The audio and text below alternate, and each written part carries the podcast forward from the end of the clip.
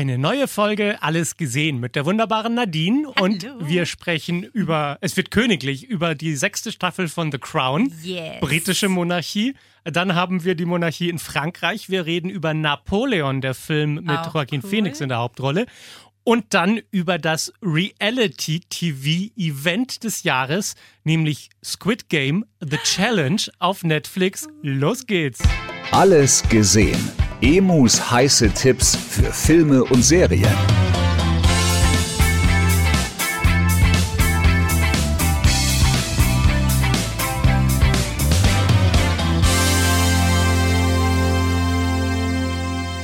Wir nehmen uns äh, die Reality-Sache für das Ende vor, damit wir mit einem großen Knall aufhören, weil wirklich diese Squid Game-Serie, ey, ich drehe durch, wie gut das ist. Aber lass uns erstmal für die äh, Königstreuen ein Ja. wenig über die Monarchie sprechen. Ja. Und da fangen wir an mit der neuen Staffel von The Crown, Ja. die sechste Staffel, über das Leben von Queen Elizabeth. Äh, früher war das ja so, dass wir pro Staffel ein Jahrzehnt durchgearbeitet haben. Und jetzt ist es so, dass wir mit der sechsten Staffel an dem Punkt angekommen sind, über den wahrscheinlich auch am meisten gesprochen wird, wenn es um die Royals geht. Es geht um den tragischen Unfalltod von Lady Diana. Und diese vier Folgen, anstatt dass sie über vier bis sechs Jahre gehen, handeln wirklich von den paar Wochen, bevor Lady Di ihren Unfall hat. Wie sie da mit ihren Söhnen Harry und William auf der Yacht von den Alphayettes sind, wie sie da Dodi Alphayette kennenlernt, wie sie ihn immer besser kennenlernt, wie die Presse plötzlich sich denkt, oh wow, wenn ich ein richtiges Foto mache, kann ich Millionär werden. Und die beiden terrorisiert werden von den Paparazzi. Und das ist schon krass zu sehen und mitzuerleben. Und ähm, du hast die letzte Staffel von The Crown ja auch schon gesehen. Sicher? Du weißt, wie unglaublich gut Ja. Elizabeth Debicki spielt. Ja, ja. Für mich ist das die beste schauspielerische Leistung für eine historische Figur, die ich je gesehen habe. Ich meine, es gibt ja so, eine, Meryl Streep hat für Margaret Thatcher den Oscar gewonnen. Man wird ja gerne mal ausgezeichnet, wenn man jemanden Historisches sehr gut spielen kann. Aber bei Elizabeth Debicki habe ich das Gefühl, Diana ist von den Toten wieder auferstanden. Also wie, wie unfassbar gut die das macht, ist gänsehautwürdig. Und ähm, in dem Fall ist es halt auch extrem emotional, weil man weiß, worauf es hinausläuft. Also gleich die erste Folge der neuen Staffel beginnt mit einem Mann, der seinen Hund Gassi führt auf den Straßen von Paris mitten in der Nacht. Mhm. Und plötzlich denkt er sich, was ist denn der Lärm? Und es rast eine Limousine an ihm vorbei. Mhm. Und man weiß, wer in dieser Limousine Ja, sitzt. ja, und man ja. sieht, wie sie in den Tunnel reinfahren. Und das war's. Schnitt. Und dann heißt es, wenige Wochen vorher. Und Ah, dann okay. sieht man drei Folgen lang, was passiert ist in diesen Tagen vor dem Unfall. Natürlich ist es eine Serie. Es ist ein Autor setzt sich hin und überlegt sich anhand der Informationen, die die Öffentlichkeit hat, was haben die wohl miteinander gesprochen. Und man wird nie wissen, ob, ne, es, es ist ja diese große Theorie, hat Dodi Diana einen Antrag gemacht davor oder nicht? Waren sie verlobt oder waren sie nicht verlobt? War sie schwanger? Gab es ja auch. Ah, alles Thema. gab's, genau. Es gab alles, ja. Und da muss ja jetzt diese Serie sie irgendwie sich dazu verhalten. Und sie verhält sich auf eine bestimmte Art und Weise und ich finde, es fühlt sich sehr legitim an, ohne voyeuristisch zu sein. Und ich finde das sehr, sehr wichtig, dass sie zum Beispiel nicht den Unfall zeigen, sondern dass sie nur zeigen, wie die Leute darauf reagieren. Es gibt diesen Moment, wo Prinz Charles in dieser Schicksalsnacht dann am nächsten Morgen in das Schlafzimmer von Harry und William geht und ihnen sagen muss, dass Mami gestorben ist. Und das ist für mich wirklich schauspielerisch ganz fantastisch gelöst und geschmackvoll gelöst. Und es ist nicht so, wir ergötzen uns jetzt am Leid dieser Familie, sondern wir versuchen, ein historisches Ereignis nachzuzeichnen, das einen großen Platz in den Herzen der Menschen hat. Und Diana hat nun mal einen großen Platz in den Herzen der Menschen, auch nach 25 Jahren. Es ist immer noch so, dass, also ich würde sagen, ab einem gewissen Alter weiß man, was man gemacht hat in der Nacht wo, oder an dem Morgen, wo man es erfahren hat. 31. August war das damals. Ne? So, was, was, was hast du 97. gemacht? Ich war auf Teneriffa mit meiner Familie im Urlaub Mhm. und ich werde es nie vergessen. Ähm, mein Bruder ist ein bisschen älter als ich, also der war damals, glaube ich, schon 18 und der konnte sehr gut Englisch. Deswegen konnte der BBC verfolgen. Mhm. Und dann kam damals wirklich im Fernsehen die Nachricht, wir alle nicht so, ich ein Kind, ja, Englisch war da nix. Ähm, und der erzählt, äh, die Lady Di ist tot. Und ich werde das nie vergessen. Wir waren da ein äh, paar Tage und die Bild-Zeitung war knallevoll. Hm. Jeden Tag ein neuer Titel, riesige Bilder von Lady Di, ähm, was sie dann nicht alles rausgekramt haben. Also ich glaube, ähm, die Bilder sind auch einfach so tief in, in uns drin, wenn man die wieder jetzt in dieser Serie sieht. Das ist auch gefühlt ein Flashback für einen selber, glaube ich, oder? Ja, natürlich, absolut. Mhm. Ich meine, wir, wir erinnern uns ja dann auch an die Bilder von der Beerdigung und wie dieser Sarg durch London gefahren wird mit diesem kleinen Zettel, wo Mami draufsteht, Ja. der auf den Blumen Von Harry liegt. damals. Genau. Ja. Und ne, wenn man dann in dieser Serie sieht, wie er das schreibt, es ist schon. Gänsehaut, also Wahnsinn, wahnsinnig intensiv. Es wird ja wahrscheinlich auch nie wieder so eine Situation geben, dass ein Star so einen Rang einnimmt, dass es, dass es eine Person so allgegenwärtig bekannt sein kann. Ich glaube, das war auch nur in den 90er Jahren möglich, weil es noch kein Internet gab. Das heißt, es gab insgesamt weniger Medien, die eine Person extrem pushen konnten. Und jetzt durch soziale Medien habe ich das Gefühl, jeder ist Fan von irgendjemand anderem.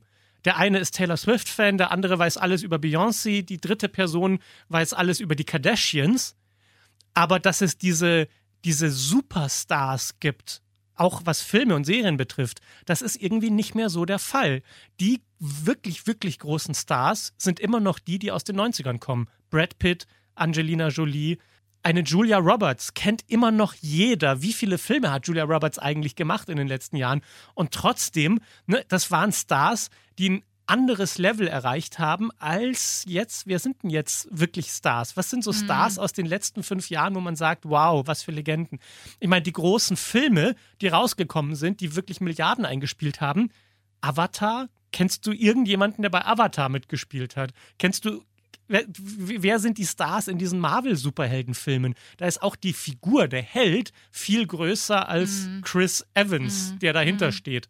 Da war vielleicht noch Robert Downey Jr. ein Star, aber der war davor auch ein Star. Robert Downey Jr. ist auch so ein 90er-Jahre-Star.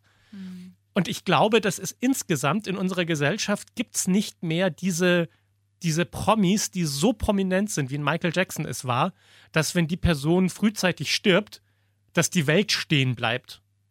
Ich wüsste nicht, wer das ist, weil jetzt, also die, die Stars von damals, wenn die jetzt sterben, würde jetzt ein Elton John sterben, würde man das auch mitbekommen, aber es wäre nicht so schockierend, weil er einfach schon ein bestimmtes Alter erreicht hat. Es ist nicht ein Mitte 30-Jähriger, der aus dem Leben gerissen wird. So.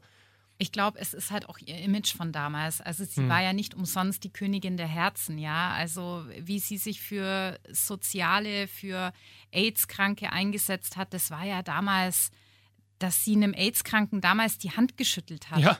Als Royal, das war ja damals ein Riesenaufschrei. Was trau ist die wahnsinnig? Die traut sich, den anzulangen. Also ich glaube, sie war einfach so volksnah, so ehrlich und echt nah an den Menschen, Mhm. dass das für viele ein Tod wie der eines Familienmitglieds war damals. Absolut. Und ich fand ja auch den Tod von Queen Elizabeth dann sehr bewegend. Also es Mhm. war nochmal was anderes. Auch da, sie war halt alt. Also Ja, man wusste, ja. sie lebt nicht ewig, irgendwann wird es kommen. Mhm. Und trotzdem hatte ich auch da so ein bisschen dieses Oma ist tot Gefühl, so, weil sie war immer da und es Mhm. war die Queen. Und dass, dass sie nicht mehr da ist, auch gerade in Zeiten von Krisen, wo sich die Welt so verändert, dass dann auch diese Konstante wegfällt, Mhm. das war schon sehr interessant. Also es gibt jetzt vier Folgen von The Crown, die sind bei Netflix. Das ist die erste Hälfte der, der sechsten Staffel. Und die nächsten sechs Folgen, die zweite Hälfte der sechsten Staffel, kommt dann am 14. Dezember raus. Und das werden dann auch die letzten Folgen sein. Das heißt, The Crown ist dann damit abgeschlossen. So gesehen, ich frage mich warum, weil sie vertun ja viele Chancen. Es ist ja dann noch viel passiert. Ich meine, mit Harry allein in den letzten Ja. Jahren könnte man eine Gott. gesamte Staffel füllen. Ja. Warum sie das nicht machen, also wenn es tatsächlich um Queen Elizabeth geht in der Serie und um The Crown, frage ich mich, warum man nicht bis ans Ende ihrer Regentschaft geht Mhm. und sagt, man schließt das ab, auch mit dem Abschluss ihres Lebens, weil es die Geschichte ihres Lebens ist. Ähm, warum man dann früher aufhört, weiß ich nicht, aber irgendwas werden sie sich dabei gedacht haben.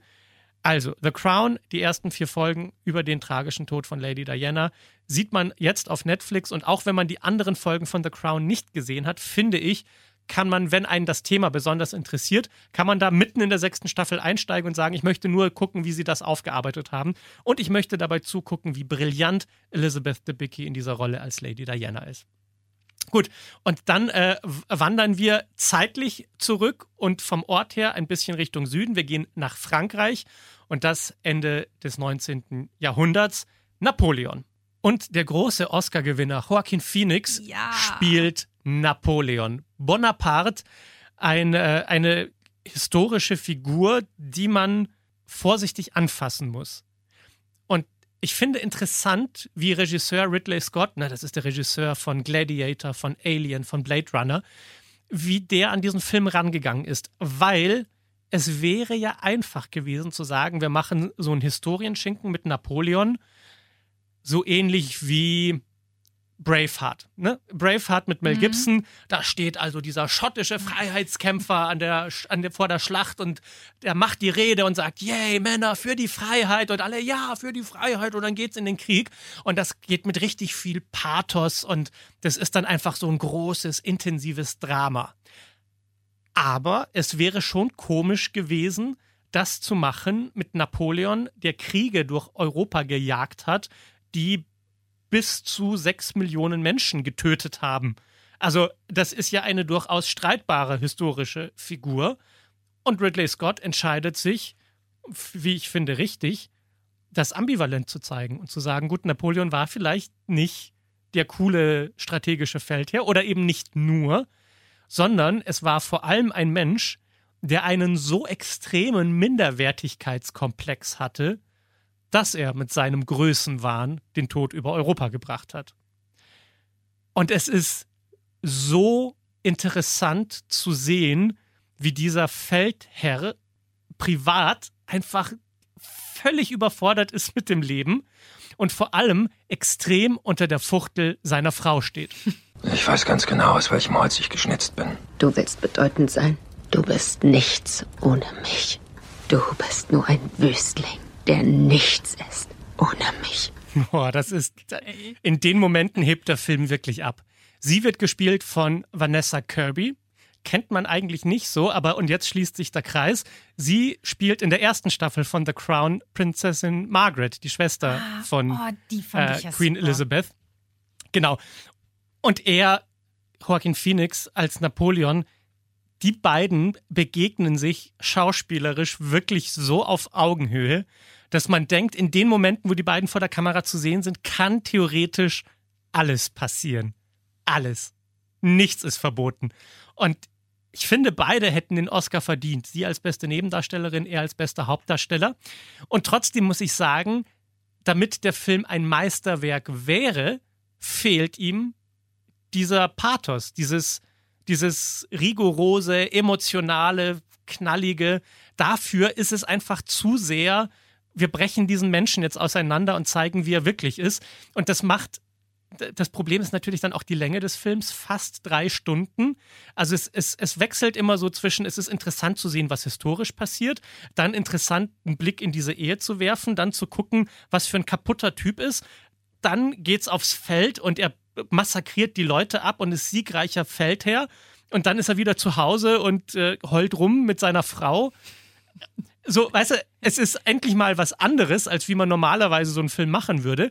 Das ist, Problem ist halt, es ist halt anders, wie man so einen Film machen würde. Deshalb würde ich sagen, Napoleon ist eher was für Filmliebhaber und nicht so für die breite Masse, die sagt, oh, ich habe den Trailer gesehen, das möchte ich mir jetzt angucken, weil der Trailer ist meiner Meinung nach irreführend. Der Trailer gibt einem so ein Braveheart-Gefühl, so ein, yay, das ist ein Film über den großen Napoleon. Naja, so groß war Napoleon nicht. Wenn ich dich da unterbrechen Ja. darf, ich habe eine Frage. Ja. Ich gehe super selten ins Kino, weil ich Mhm. einfach so ein krasses Streaming-Opfer bin. Ich bin nur noch zu Hause und schaue in meine Glotze. Ja. Lohnt sich es für mich, ein Kinoticket für diesen Film zu kaufen? Äh, das kommt drauf an, welche Streaming-Anbieter du hast. Denn tatsächlich ist das ein Apple TV Plus-Film, Ah, ich lasse es Der- ins Kino hinaus rausverkauft wurde, damit er für die Oscars funktioniert. Ne? Also, weil du kannst einen Oscar nur bekommen, wenn es ein Kinofilm ist. Also macht Apple TV den Film ins Kino und ein paar Wochen später dann auf dem Streaming-Anbieter. Und das Ding ist aber, dass, dass es das Gerücht gibt, dass es einen im Streaming-Anbieter dann eine noch längere Version geben soll, über vier Stunden Ew. Napoleon. Also Ich gehe ins Kino. so, ähm, ich finde, dass, dass vor allem die Schlachten im Kino super wirken. Also wenn man sagt, ich, ich brauche kein Apple TV, ich will kein Apple TV, ich will ihn sowieso nicht auf dem Streaming-Anbieter gucken, dann ist es auf jeden Fall so ein Film, den man sich im Kino angucken kann. Da ist er jetzt zu sehen. Napoleon mit Joaquin Phoenix, ein wirklich wuchtiger Film, aber es fehlen so diese 10%, damit ich sagen könnte, ein richtiges Meisterwerk. So, und jetzt Baby Reality TV. Das mögen wir beide ja, ne? Also Ja. Fiktion ist schön und wenn Drehbuchautoren sich was richtiges Gutes einfallen lassen, dann weiß ich das sehr zu schätzen. Aber das echte Leben ist nun mal das echte Leben. Es gibt ja Squid Game, diese Serie auf Netflix, die erfolgreichste Serie aller Zeiten auf Netflix. Hunderte Millionen Menschen haben diese Serie gesehen. Ich war einer davon. Und das, obwohl das ja so ultra brutal ist. Also in dieser Serie geht es um eine Art Game Show, wo über 400 Kandidaten antreten, die mit dem Rücken zur Wand stehen und nichts mehr zu verlieren haben. Und wer in so einem Spiel verliert und ausscheidet, wird umgebracht. Und der Gewinner kriegt einen Jackpot und ja, dann dachte sich Netflix, Mensch, wenn diese Serie so erfolgreich ist, dann machen wir das Ganze doch als Reality-Show nur mit ohne Leute umbringen. Das heißt, logischerweise sterben die Kandidaten nicht, aber ich finde das extrem geschmacklos, weil es sieht genauso aus wie in der Serie. Das heißt, die 456 Kandidaten, die da mitmachen, sind in diesen grünen Trainingsanzügen, die haben nur eine große Nummer draufstehen. Und dann gibt es diese komischen Wärter in den pinken Anzügen mit den Masken. Also es sieht alles aus wie in der Serie. Und moralisch oberfragwürdig ist auch noch, dass die Kandidaten alle so ein Paintball-Farbpaket unter ihrem T-Shirt haben, das ferngesteuert ausgelöst wird. Das heißt, wenn die ausscheiden, dann drückt jemand die Fernbedienung und es macht Fapp und dann haben sie so einen Farbfleck und es knallt unter ihrem T-Shirt und sie müssen sich dann tot hinlegen. Und ich dachte mir, also, das ist so geschmacklos. Das, ich kann das ja nur blöd finden. Und dann gucke ich mir das an. Und es ist mit das spannendste Stück Reality TV, das ich je gesehen habe. Ich habe die ersten fünf Folgen am Stück geguckt, weil ich durchgedreht bin, wie psychologisch gut diese Serie ist. Man lernt die Kandidaten stückweise kennen. Und es geht ja nicht nur um diese Spiele, die sie spielen, wo sie dann rausfliegen und so tun, als wären sie dann tot, sondern es geht vor allem um die Intrigen und die Seilschaften, die die Kandidaten untereinander haben, damit sie in ihren Spielen weiterkommen. Weil es sind nicht einfach nur Glücksspiele, sondern es sind Spiele, wo man mit Strategie und Taktik und Zusammenarbeiten mit anderen weiterkommt. Und vor allem geht es aber auch darum, dass man andere Teams, die sich so bilden und soziale Grüppchen, die sich so bilden, dass man die torpediert, damit man selbst weiterkommt. Und natürlich möchte ich jetzt keine Plotpoints aus der Serie verraten, aber einen Moment möchte ich herausgreifen, um zu merken, wie psychologisch interessant dieses Spiel ist. Also du hast da verbleibende, keine Ahnung, 200 Leute in, diesem, in dieser Halle drin und dann wird ein Telefon reingefahren und dieses Telefon klingelt. Und jetzt muss sich jeder dieser Teilnehmer fragen, bin ich der, der ans Telefon geht? Und gibt es eine Belohnung, wenn ich ans Telefon gehe? Habe ich vielleicht einen Vorteil davon für mein nächstes Spiel? Oder gehe ich das Risiko ein, eliminiert zu werden? So, also dann merkt man schon, was für Typen sind da. Sind das eher defensive Typen, die sagen, oh, ich will kein Risiko eingehen? Oder sind das so Rampensäue, die sich kämpfen, um im Vordergrund zu stehen? Und dann geht einer ans Telefon und dann hört er eine Stimme und die sagt, du hast jetzt genau zwei Minuten Zeit, irgendjemand anderes hier ans dieses Telefon zu holen. Und wenn du das nicht in zwei Minuten schaffst, mit irgendeiner besonders guten Lüge, dann wirst du eliminiert. Mhm. Und dann zu sehen, wie in dem Kopf dieser Person rattert, ich habe jetzt genau zwei Minuten, was sage ich? Was er- erzähle ich denen jetzt, dass es Kekse gibt, wenn du ans Telefon gehst? Was, was, was machst du, um psychologisch Leute so auszutricksen, dass du einen strategischen Vorteil hast, vor allem wenn du mit dem Rücken zur Wand stehst? Und so Szenen werden immer und immer und immer wieder konstruiert in dieser Serie. Psychologisch super interessant und ich finde es immer noch moralisch fragwürdig bis verwerflich, weil es Leute so unter Druck setzt. Ich meine, diese Kandidaten sind über mehrere Tage in dieser Situation, müssen teilweise Freunde verraten, um selbst weiterzukommen. Es gibt immer wieder Momente, wo man diese Kandidaten heulen sieht, weil sie so überfordert sind mit der Situation. Aber dann wiederum sind die ja freiwillig dabei. Niemand zwingt sie da mitzumachen. Alle machen mit, weil der Gewinner dieser Show kriegt den größten Preis in der Geschichte von Reality-Shows, nämlich 4,56 Millionen Dollar. Viereinhalb Millionen Dollar, einfach so, weil du bei dieser Show mitgemacht hast und gewonnen hast. Und zu sehen, was das macht mit Leuten und wo man sich denkt, ach, guck mal, ihr seid doch befreundet. Und dann aber kommt das Messer raus, weißt du? Und wenn man dann jemanden auswählen muss, dann wählt man doch die Person aus. Das finde ich sehr interessant. Also, ich äh, möchte abschließend diese Show moralisch nicht bewerten, weil ich glaube, dass sie ein Schritt in die Richtung ist, die die eigentliche Serie kritisiert hat, nämlich dass mhm. Menschen vorgeführt werden zur Unterhaltung anderer. Und das werden sie in dieser Serie. Aber mein Gott, ist das psychologisch interessant. Und es ist ein bisschen Dschungelcamp auf Steroide. Also, und das Dschungelcamp war ja immer schon so, dass es gar nicht so sehr um die Dschungelprüfungen gibt, sondern viel interessanter ist, was die dann im Lagerfeuer besprechen und wie sie sich gegenseitig fertig machen. Und das kann diese Serie auch hervorragend. Squid Game The Challenge heißt sie und sie ist jetzt auf Netflix. Ich glaube, also, ich guck's nur mir um es auch nochmal zu sortieren.